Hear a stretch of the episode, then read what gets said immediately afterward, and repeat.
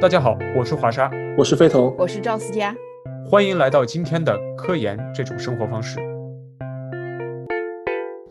欢迎收听新的一期科研这种生活方式。那么我们继续上一次的话题，大家觉得在国外会有什么样的挑战？首先是语言的挑战，很多人就是国内的人，不管你学了多少年英语，你要走出去了之后，你才能开始真正的开始练英语啊。然后接下来就是你你会说英语也只是第一步，然后其实不用那么 care 你的口音问题，除非你的在那个发音上极具误导性。我我真的想补充一句，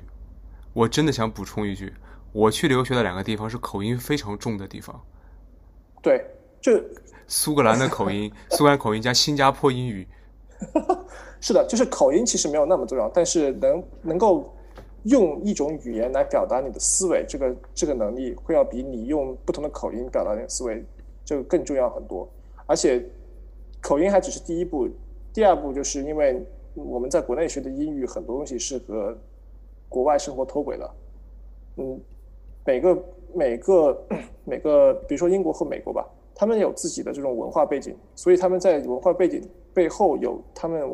承载于文化背景里面的这种习俗和表达方式。这些东西，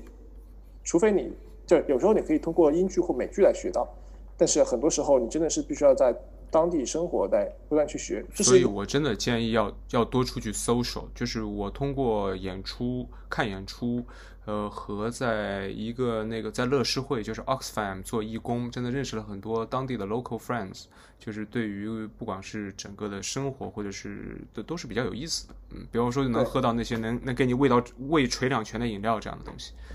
对，而且就是，对你，而且这个不仅仅是呃这种表达和交流方式。就是有我完全当然，你可以说我只在实验室里面跟实验室里面人交流，这个也是可以的。但是即使如此，嗯，在实验室里面的不同的人交流，他也是存在人人文化背景的。比如说，如果你的老板，如果你的实验室导师不是个华人，那这个时候你就会涉涉及到，比如说你是个犹太人，或者是呃你的老师是个犹太人，或者你是个印度人，那么这个时候你就需要在交流的时候有一些别的方式。那他们的很多承载的东西和他的一些 assumption。是跟你完全不一样的，这个时候这是一种挑战，这个是没有办法回避的挑战。就是有些时候开始的时候还挺害怕，老师是不知道该说什么。啊，对，尤其是对有一个很明显的例子，就是在外啊，在美国至少啊，可能在英国也是一样，就是你跟老师可能会直直呼姓名，然后你在国内你会说谁谁谁某某老师某某老师，这个时候你你的这种你跟导师之间的这种这种距离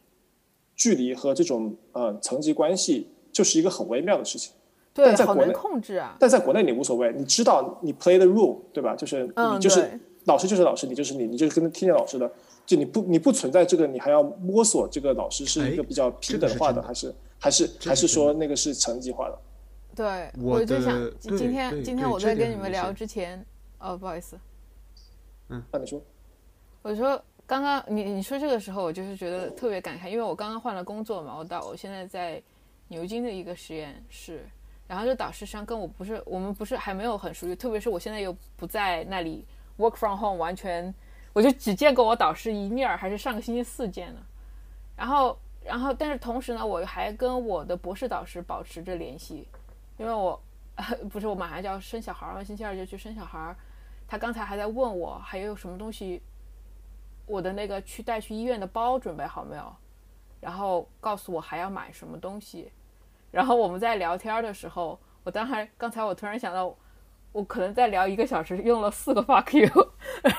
就就就就真的就很不一样。但是你要是告诉我，二零一五年我刚刚进他实验室的时候跟我说，赵思佳，你以后五年之后生小孩，他可能是代替你妈妈去来看你小孩的那个人，然后有可能，然后你还会。跟他两个没大没小的骂脏话，就无法想象。然后你就要告诉我，现在的我告诉我有有可能我会我跟我的新的导师有更好的关系，我也觉得很蛮蛮难想象，感觉就是还是很有距离感，就是这东西可能要慢慢摸索吧。对啊，嗯，当然这个是 in general 都会这样，就是你不你每出国还是不出国都会这样，但是只是说每个导师的性格差的挺大的。对，这是对，这是在学术界里面的风格嘛。但是其实，在工业界也是一样的，你的老板是什么样的风格，你能不能跟你的老板，就是你跟你的老板会成为什么样的这种沟通方式，嗯，这都是是需要探索的。然而，当，当你这个沟通方式中间夹杂着这种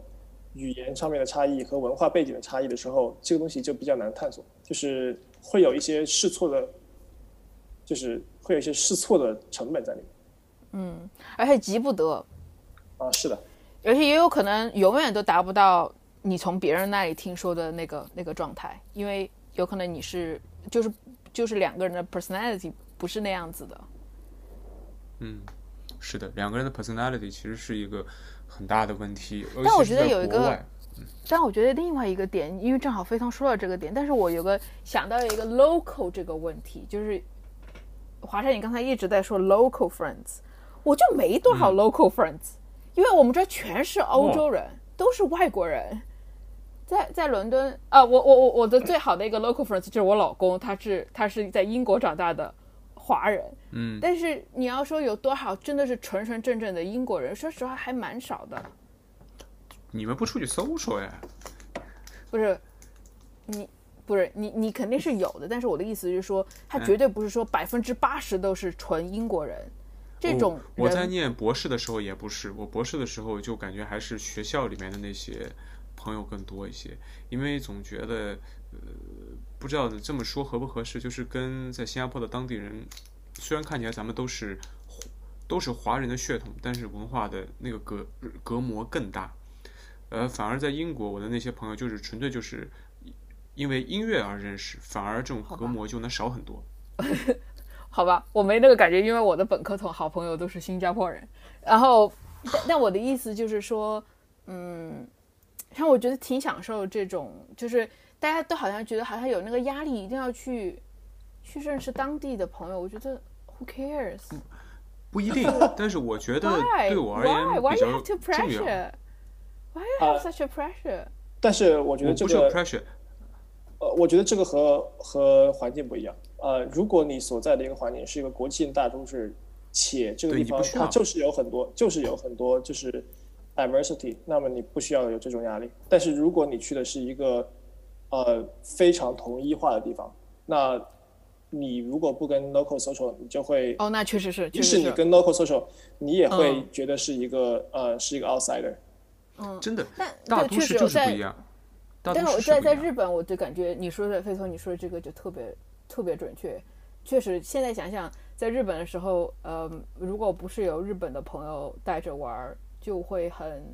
那个日子很难很无聊的很难过。对，就是你是一个是的永远是一个意想 outsider。outsider，嗯，对，你是 outsider。我在新加坡的第一年也很难过，没有什么朋友，我也没有跟那中国的学生那种搭在一块儿。那年其实过得挺寂寞的，我们整个实验室那时候环境非常压抑，呃，我状态非常糟糕。等我后来之后，我们那个英国的博后来了之后，我们两个开始喝酒吐槽老板，哇，生活豁然开朗，耶、就那你不要把这个吐槽老板当做必备，好吧？这个哦，就是你这个让人好。我我说实话，我是不建议在博士期间和实验室内部的人聊老板的事情的。我这是我个人建议。嗯，我这个这个和这个就我觉得这个和你的你跟你老板之间的这种呃关系 relation 有有关。对啊，如果你的老板，如果你的导师我是导师，你的体验特别不好，你其实就很希望有一个人给你 social support，而这个人是你的就是 lab mate。但但有个问题就是，唉，但我就觉得你怎么能相信这个人不会再把你的话传出去呢？你没有办法相信。我跟我老板当面吵过，我们系至少整个系的人都听到过。我觉得这个这个 OK，我我这个话题我们可以先我们可以先搁置在这里，然后以后再单独我来这边我得要悄悄的说一下，如果我老板听到的话，我我很抱歉。我们先我们先搁置这个我们跟老就是博士跟导师之间的关系，我们先回到这个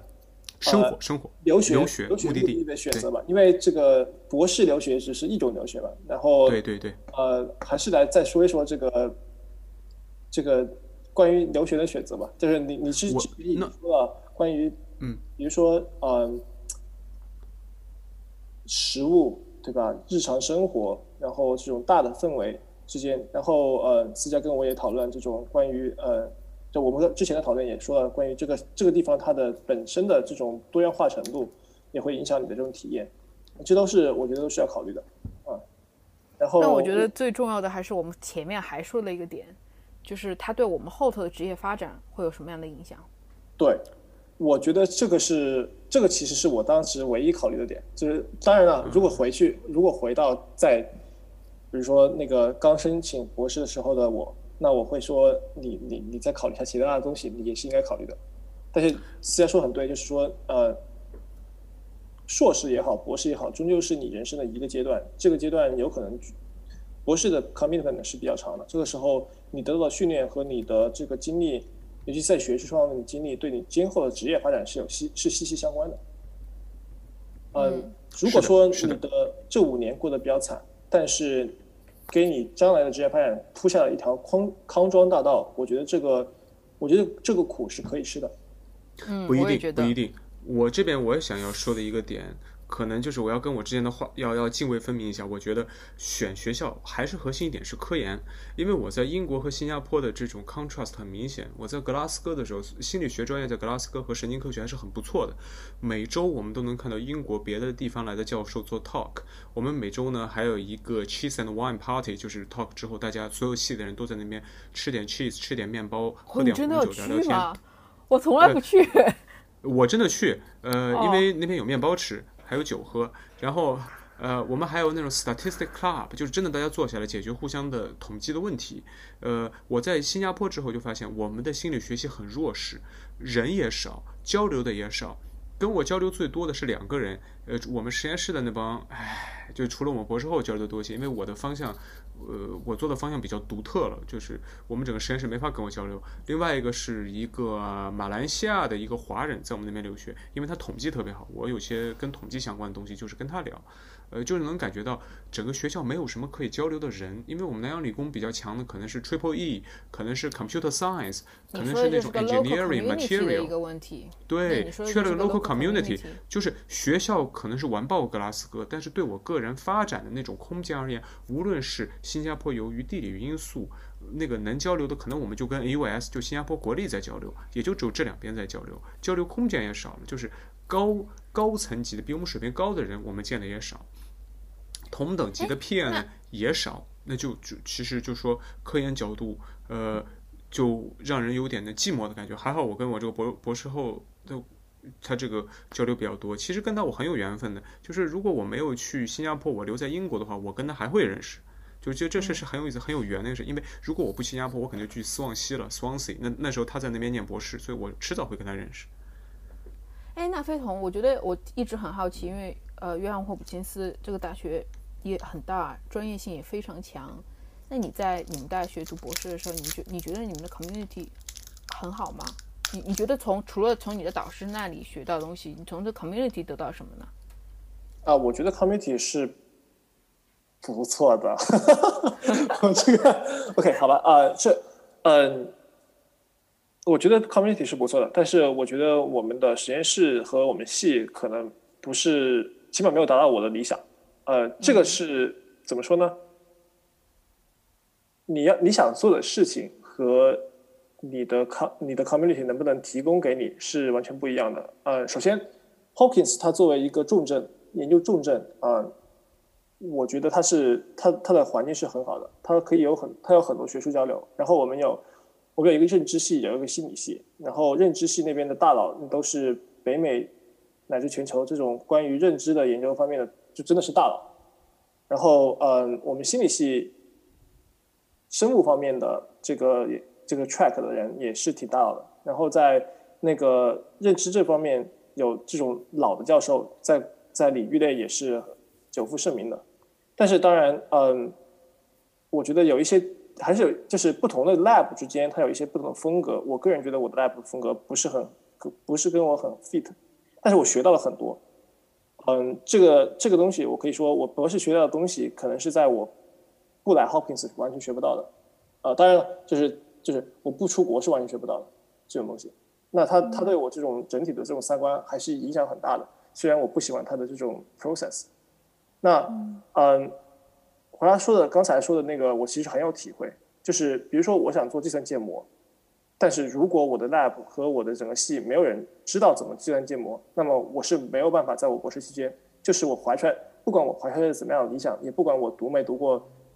也也不管我花了多少时间去读那个应用数学的硕士，我最终还是没有人做出计计算建模的工作。为什么呢？因为没有人，就是没有人可以辅导我，没有人可以那个，没有人可以带领我做这样计算建模的事情。我老板就是我的博士导师。他他很喜欢说一些这种 computational 的语言，但是他自己不会建模，这个这个问题就导致他在 conceptual level 和真的真的这个计算建模 level 产生了一个非常大的隔阂，就是，然后他又没有他他又没有同事或 collaborator 可以真正帮助我在一个具体的项目上面建模了，就这个东西就非常的就是，那如果我是真正想做计算神经科学或者是计算认知科学的话，那么 Hopkins 就不是一个好的地方。或者是说，Hopkins 的心理系和认知系，呃，心理系不是一个好地方。Hop Hopkins 的认知系其实是有很强的这种建模的人的。如果你要做计算建模，就是计算认知的话，那么我觉得可以去认知系，但是不要来心理系。包括他的教育方式和训练都是不能够提供你这样的一个帮助的。那呃，另外一点就是不同的学术流派，我是我是到美国之后我才知道，不同的学术流派之间的这种呃争争这种。对抗和分野是非常明显的。虽然我们在本科时候在呃心理学学心理学史的时候知道什么行为主义啊，然后它认知主义这种这些这种呃不同的差别，但是实际上那个时候学都是隔靴搔痒。你在你在来了美国之后，你就是切身体会他们这种差别有多大。美国东海岸和西海岸的这种思维方式完全不一样。他们嗯不管不仅仅是神经科学，不仅仅是心理学嘛，它是物理。方面都会啊，哪怕是物理，哪怕是编程方面，东海岸和西海岸这种体系上面的思维方式都会完全不一样。这个时候，有可能就是你想学的东西，或者你想你希望的那种风格，和你所在的环境就是有冲突的。这个东西就可能是 ideally 理想情况下，是你在留学之前就能够有所了解的。嗯，那我就推荐来伦敦了。因为这里真的是海纳百川，对对啊，在伦敦真的大。呃，这个这个，我觉得我完全能够认同。呃，你们的这两个点，我我因为我能够想。译文关于伦敦的，就是我在，比方说我也去过巴黎，在巴黎不会有人把我当 local，我在米兰不会有人把我当 local，但我在伦敦，我有好多次被人问路，就是我都想说的是。我对伦敦的了解还没有你多，你来问我路，就真的只有大城市才有这种国际性大都市才会有这种可能性。从巴黎就这样被你踢出了国际性大城市的 对，好惨。我我觉得我真的真的吐槽巴黎的地铁，老是它的那个进站口不是每个进站口都能买到票，让我非常的痛苦。哎，这点是我觉得，嗯，选择留学的人会要，呃，这这是我觉得现在中国。大陆学生选择留学的时候，会一定会经历到的这种 culture shock，因为中国的基建和中国的这种生活环境非常便利。那么他们在他们在现在的中国留学生在走向世界的时候，他们会发现，嗯，英美国家这种就是听起来很厉害的这种发达国家，在这种基建和生活方面非常的不方便。地铁是一个很很好的例子，就是中就是地铁。方面，我觉得只有日本可以跟中国那个抗一下，就是抗衡一下。就有就是美国没有一个地铁系统是可以跟中国的地铁系统那个那个抗衡的，就真的是差很多。就是。然后那欧洲也不用说，那肯定是差很多，因为他们的地铁系统是一百年前建的，那中国的地铁系统是十年前建的，那更更就是。主要是在这边是只要能用就行，能把你送到那儿。没让你缺个胳膊少个腿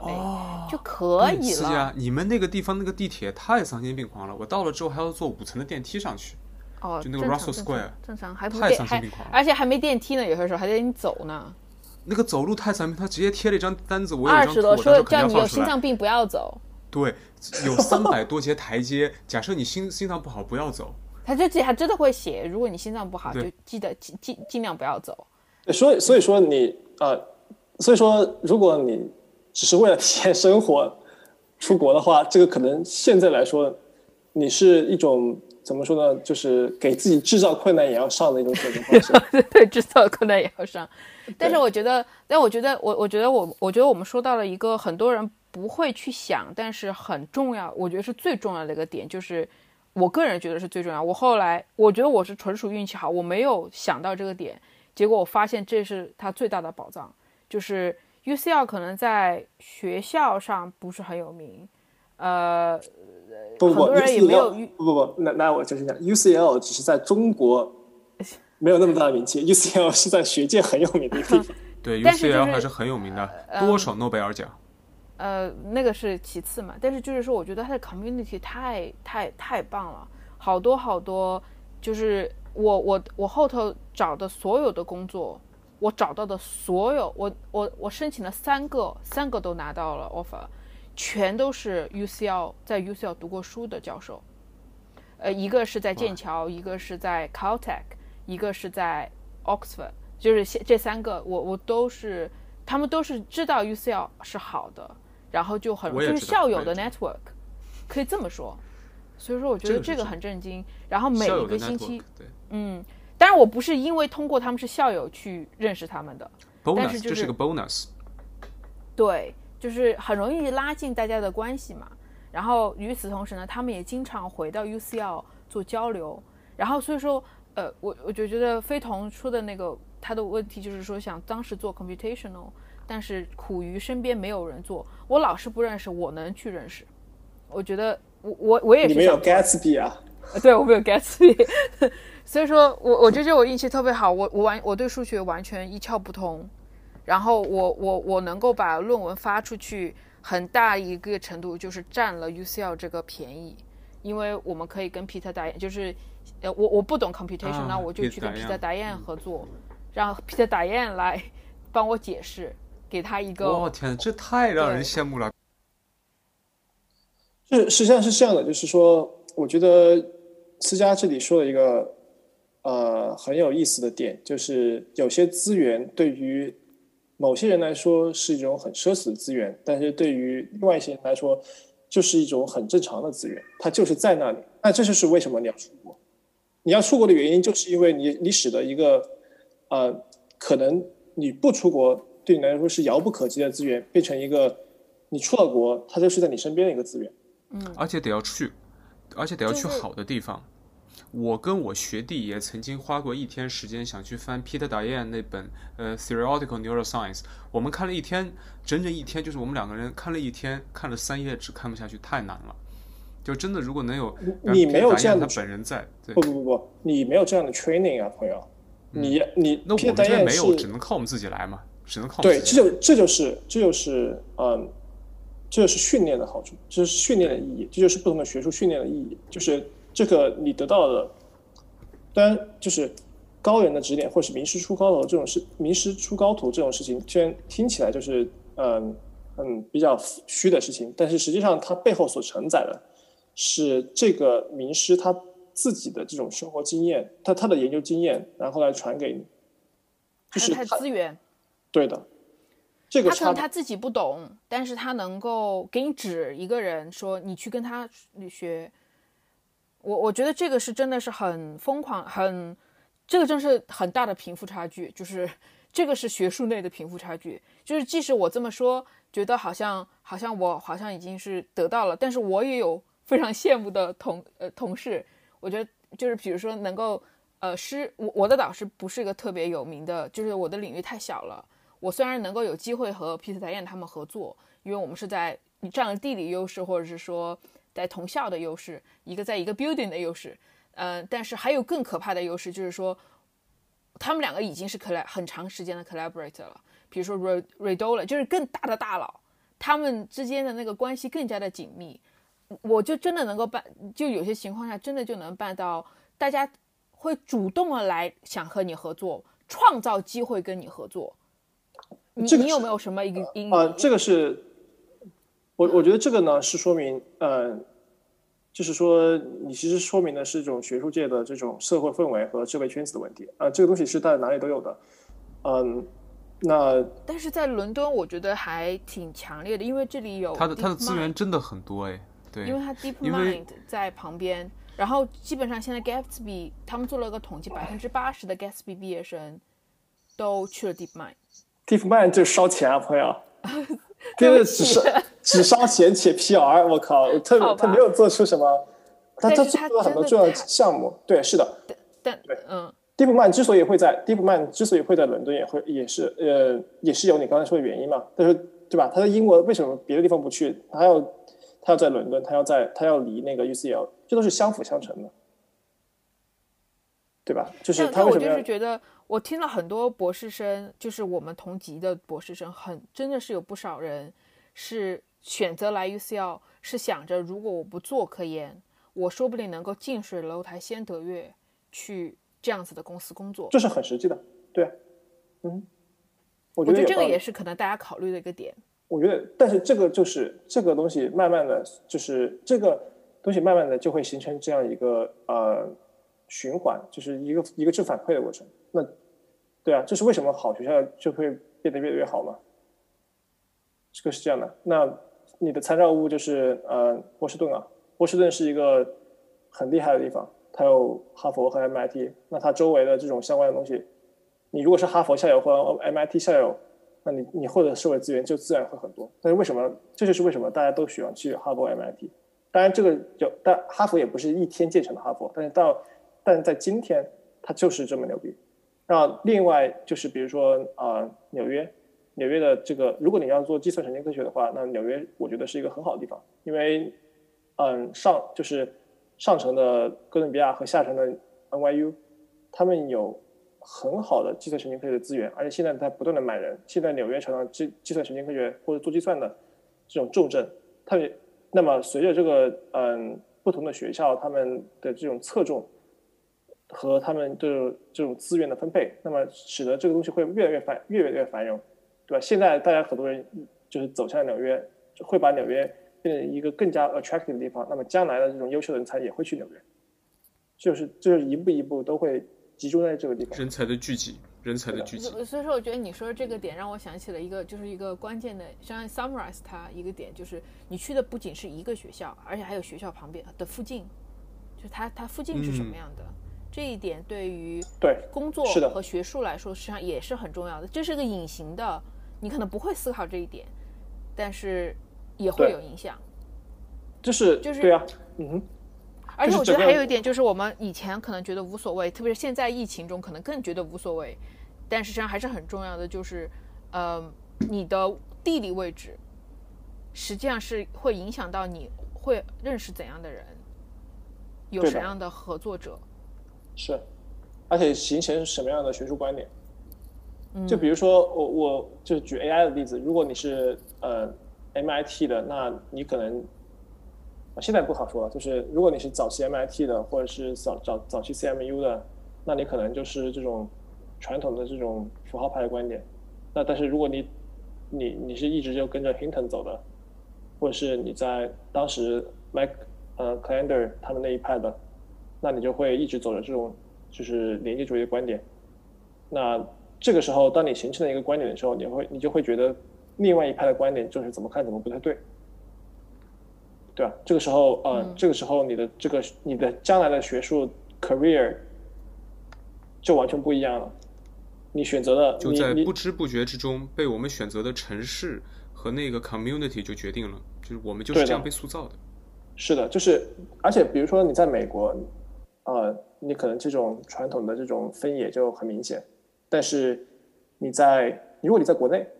那这都都不重要，发 paper 就最重要，你知道吗？就是。就是这种理念上的流派之争，你是你是呃这种符号派还是连接主义派？你是用 deep learning 还是用 probabilistic model？这东西在国内就不重要了。你这研究，你在你在研究，只要是工具能拿来发 paper，能做好的研究，那就是那就是最重要的。那你在国内就没有这样的这种思维冲突，这也是好事。你在英国的话，你在英国的话，我觉得整体来说，英国是比较偏经验主义派的，所以英国没有这种。对于这种符号派，或者是这种逻数理逻辑的这种一致执着，那这个时候可能相对来说，呃，大家互相接受、互相合作的氛围也更好一点。就就你就是这种东西，就是你你所选择的你所选择的这种专业或选择的实验室或选择的留学的这个场所，它都会在潜移默化的时候潜移默化的影响你，因为你周围的人都会用第一种思维方式来影响你。像投胎一样，这个简直是这个学术投胎。啊，这啊是啊，literally 啊，就是就 所以说，我觉得这一点就是真的好多人没有意识到。我觉得这一点真的还蛮重要的。我我印象很深刻，在前几年有一个有一个学生来问我，因为我因为我们是做听觉神经科学，就是这个就是很 specific 的一个例子，呃，希望给大家能够带来一点参考价值吧。就是他他实际上很想做我们领域的一个东西。但是他拿到了一个牛津的 offer，拿到了一个 UCL 的 offer。牛津的听觉神经科学非常非常小，就他没有多少人做。呃，但是 UCL 就很大，是欧洲最大的。然后当时呢，他就是他最后决定去了牛津，原因是他觉得他自己不一定会做科研，他可能想拿着这个牛津的这个学位去去去去去其他，比如说回国。哎，找工作，那我觉得这个是一个很正常的讨论。这是个，这是个很很要需要思考的。哎，其实我想补充一个点，就是真的，我觉得思佳说的学术投胎很重要。因为我在最后博士的时候是有四个 offer，我可以讲明确的就讲两个啊。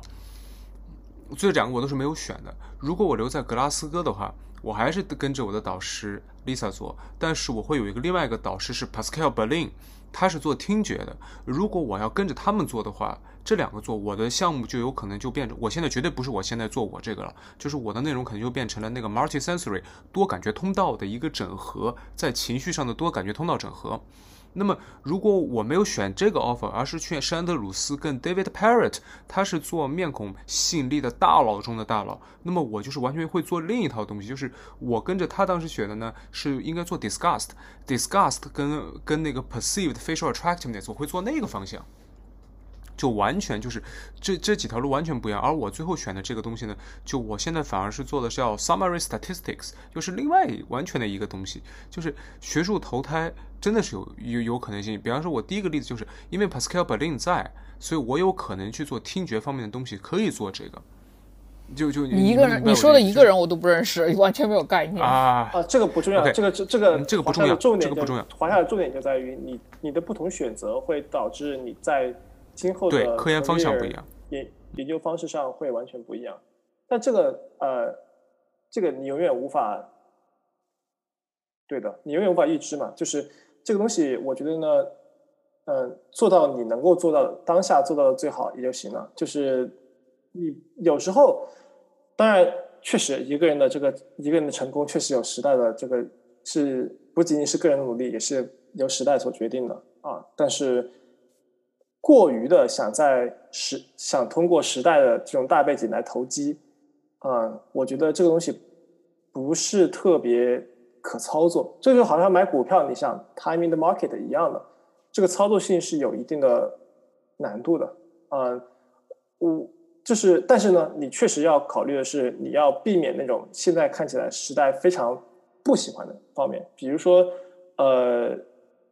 在零零年前后，那你那个时候大家都在 FMI 都在开始在做的时候，那这个时候你如果是那个愿意尝，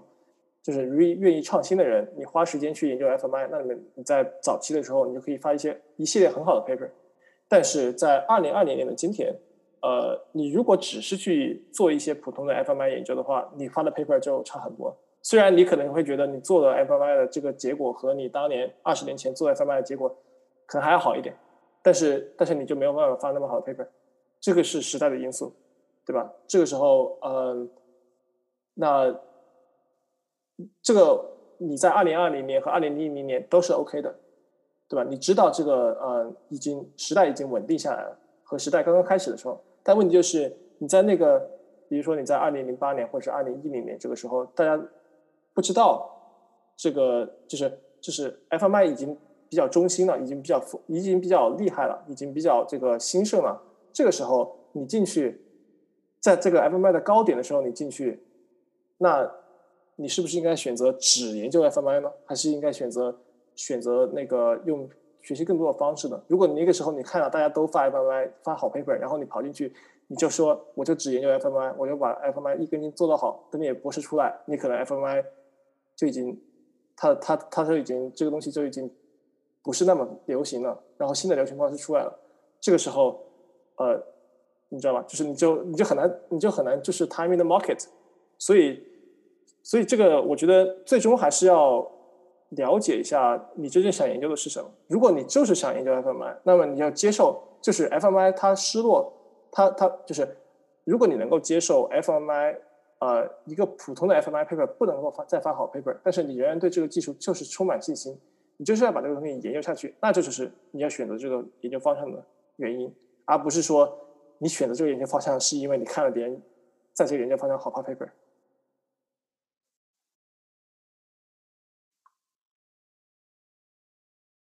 对，就是现在的一个例子，现在一个例子就是 AI 嘛。很多人现在开始学 AI，然后就是是读 AI 的博士，但是谁知道这，或是说读 Deep Learning 的博士，那 Deep Learning 到现在已经火了八年了，接下来它它是会继续火下去，还是会中到就还是会像八十年代或者是六十年代一样又突然沉寂下来？这个没有人知道，所以。还是要做到你能够，就是你想清楚你想做什么，然后并且在你能够做得到的东西里面做到最好。我觉得这这个是呃你在选择这个，嗯，就是实际上就是实际上说说到底就是这个事情放在任何事情上都是共通的，就是想去弄潮的人往往会被潮水给推着走，真正。只有自己知道往哪里走的人，才真的能够去赶上那个新的浪潮。是，嗯。